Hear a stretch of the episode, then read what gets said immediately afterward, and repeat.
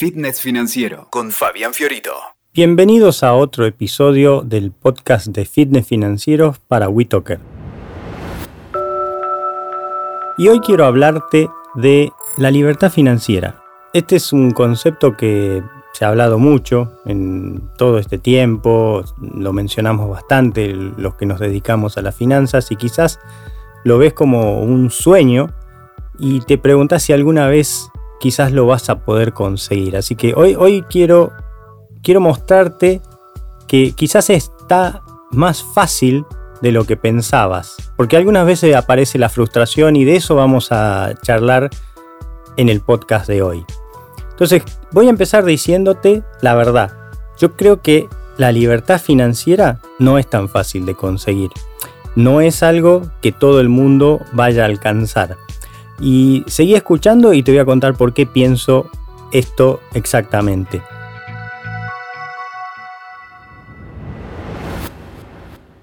Hay una idea un poco romántica, esto de que si esperás alcanzar la tan ansiada libertad financiera en un par de años, te tengo que advertir que quizás te vas a decepcionar a los pocos meses, porque aparece la frustración cuando te das cuenta que es medio un sueño imposible, que estás lejos. Entonces, no quiero ser pesimista, sino al contrario, darle un, tinte optimista este, a este, podcast y te voy a contar que hay algo que es mucho más cercano, que sí creo que todo el mundo puede conseguir y de eso se trata y eso es lo que vine a charlar con vos hoy. Yo creo que Robert Kiyosaki, el empresario, inversor, escritor y conferencista súper famoso, eh, yo diría que es el padre de, las finanzas personales modernas como hoy la conocemos todo el mundo, mm, allá con su libro Padre Rico y Padre Pobre, que eh, a mí llegó por ahí del año 2005-2006, creo que lo leí por primera vez y me cambió la vida. Y, el impacto de Kiyosaki en la vida y en la salud financiera de las personas yo creo que es incalculable y él introdujo varios conceptos novedosos en el mundo de las finanzas personales y justamente uno de ellos fue la libertad financiera. Yo me enamoré de ese concepto apenas lo, escuché, lo vi por primera vez. Y, esta meta así tan soñada eh, de poder vivir sin trabajar por el resto de nuestros días y mantener nuestro estilo de vida, bueno, eso es lo que Kiyosaki básicamente llama libertad financiera, ¿no? Yo creo que eh, a cualquiera le puede seducir semejante idea, ¿no? Semejante posibilidad de, vivir una vida sin necesidad de trabajar. Esas ansias y el proceso en sí de alcanzarla puede conllevar a un ciclo de estrés, días llenos de angustia, frustraciones habituales y, todas esas situaciones estresantes que no son tan recomendables. Simplemente porque la libertad financiera no es algo tan fácil como te decía al principio. Seguramente llevará cierto tiempo y mucho más del que la persona promedio quizá está dispuesta a dedicar. Ahí es donde radica el problema, cuando te desalentas en el camino y lo abandonás. Yo también creo que podés aspirar, como te dije, a algo que sí está al alcance y sí es posible para todo el mundo. Algo mucho más cercano y más fácil de conquistar. Entonces, para entender de qué quiero charlar hoy, vamos a, definir qué es la libertad financiera. Y Robert Kiyosaki, siguiendo su propia definición, dice que se alcanza cuando conseguís que tus ingresos pasivos sean mayores o iguales que tus gastos habituales. Entonces acá aparecen dos conceptos. Por un lado los ingresos pasivos, por otro lado tus gastos habituales. Entonces lo que quiere decir es que si logras generar ese tipo de ingresos que él le llama pasivos y ahora lo explicamos, que sería todo aquello que puedes generar sin que tengas que invertir tu valioso tiempo y energía y, y esos ingresos cubren todos tus gastos mensuales o los gastos que habitualmente eh, tenés, bueno, simplemente vas a poder vivir sin trabajar por el resto de tus días. Así de sencillo. Entonces matemáticamente acá vos tenés dos chances o dos posibilidades para abordar este tema. Uno, generar más ingresos pasivos. Y dos, reducir tu nivel de gastos habituales. Entonces vamos a entrarle a cada una de estas dos patas, digamos.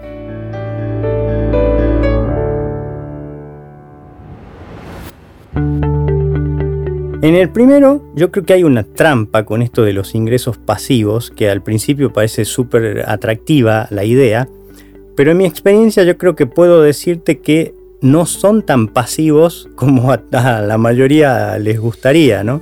Esto yo creo que se refleja eh, en, en el hecho de que requieren, cualquier fuente de ingreso requiere tu atención con cierta regularidad, con cierta frecuencia, o bien podría ser por otro lado que necesitas un, cierto capital o un monto de dinero suficientemente grande como para poder generar esas rentas financieras, por ejemplo, y, que eso cubra tus gastos o tu nivel de vida, ¿no?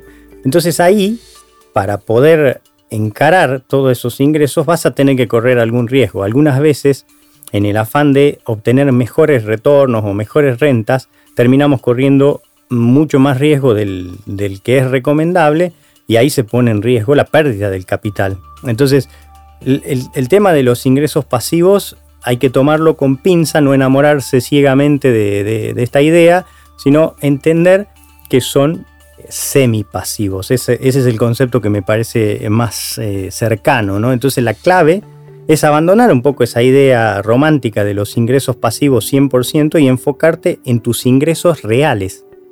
Después de todo, ¿cuál sería el problema de que estés ganando tu dinero en algo que te gusta, te nutre y te desafía?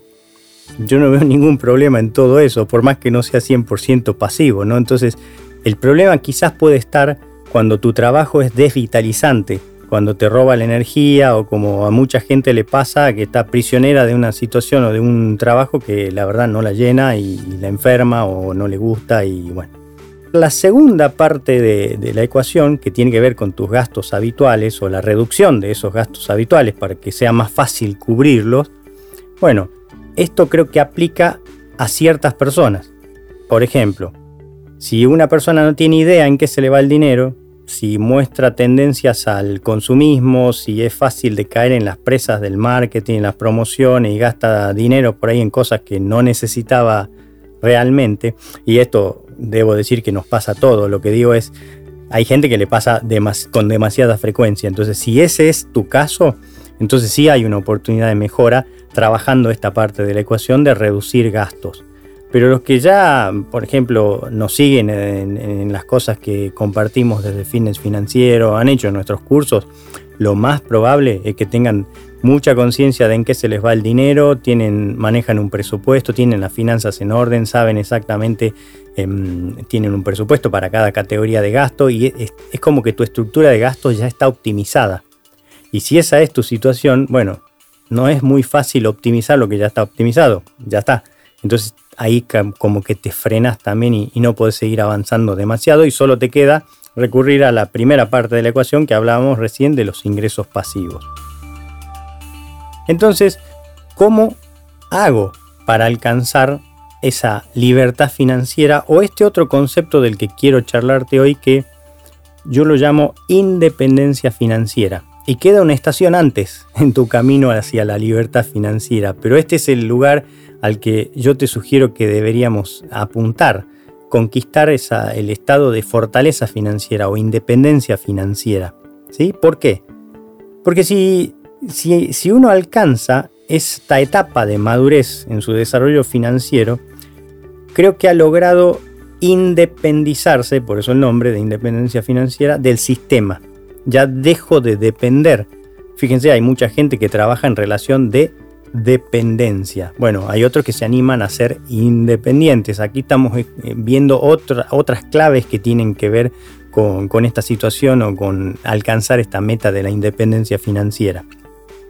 O sea que ya sea que tengas un trabajo fijo a cambio de un sueldo o te rompas el lomo como un emprendedor independiente y no te quede tiempo disponible para nada, conseguir tu independencia financiera yo creo que te va a permitir elegir a qué dedicarte, qué trabajos y proyectos encarar, con quién asociarte, incluso dónde vivir, desde dónde y cómo trabajar y muchas otras cosas que son ingredientes para una vida bastante eh, envidiable o feliz, ¿no? Una vida como la que todos quisiéramos tener. Entonces una persona que llega a este lugar, a esta altura ya ha conquistado mucha, pero mucha libertad, aunque no del todo. Por eso no se llama libertad financiera, sino independencia financiera o fortaleza financiera. Pero la verdad es que ya estás en la dirección correcta y vas avanzando en el camino. Y yo creo que la buena noticia acá es como les decía al principio, la independencia financiera para mí sí es para todo el mundo y está a la mano y la pueden conquistar todos los que se propongan. Entonces estoy seguro que si estás escuchando esto también la podés conquistar vos. ¿Cuáles serían los efectos, los efectos como secundarios o los beneficios que, que aparecerían en tu vida, ¿no? Por un lado, ya no vas a estar estresado ni ansioso por alcanzar la libertad financiera porque probablemente te diseñaste y lograste una vida muy disfrutable. Se puede decir que ya estarías psicológicamente en paz y tendrías confianza. Seguramente también desarrollaste hábitos financieros robustos que van a seguir mejorando tu situación financiera en el transcurso de los años. Y también aprendiste a generar ingresos con tu talento, con tu inteligencia y con tu capacidad de tomar riesgos inteligentes, en lugar de hacerlo simplemente vendiendo tu tiempo. Y todos esos justamente son los ingredientes importantes para alcanzar la libertad financiera. Solo falta uno, que es el tiempo necesario para que todo eso cristalice e indefectiblemente te lleve a conseguirla.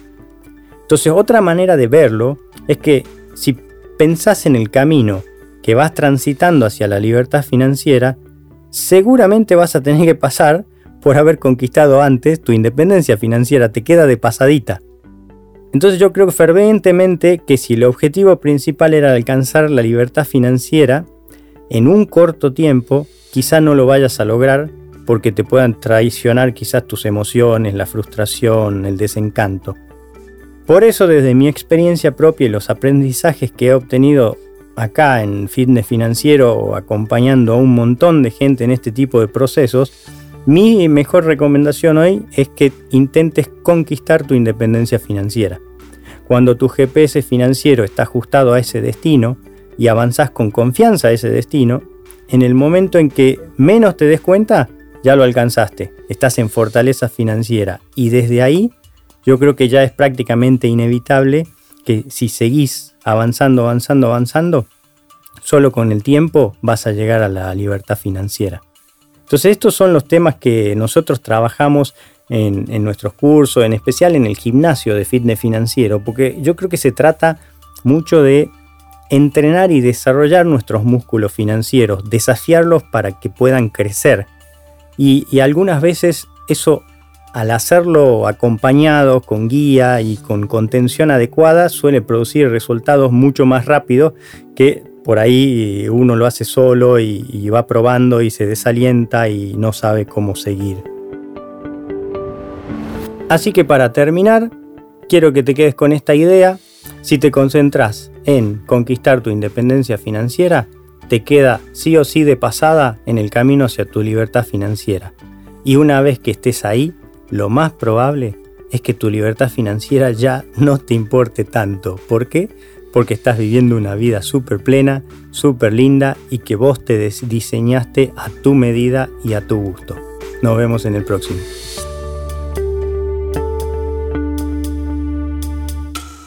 Escuchaste Fitness Financiero con Fabián Fiorito. WeToker. Sumamos las partes.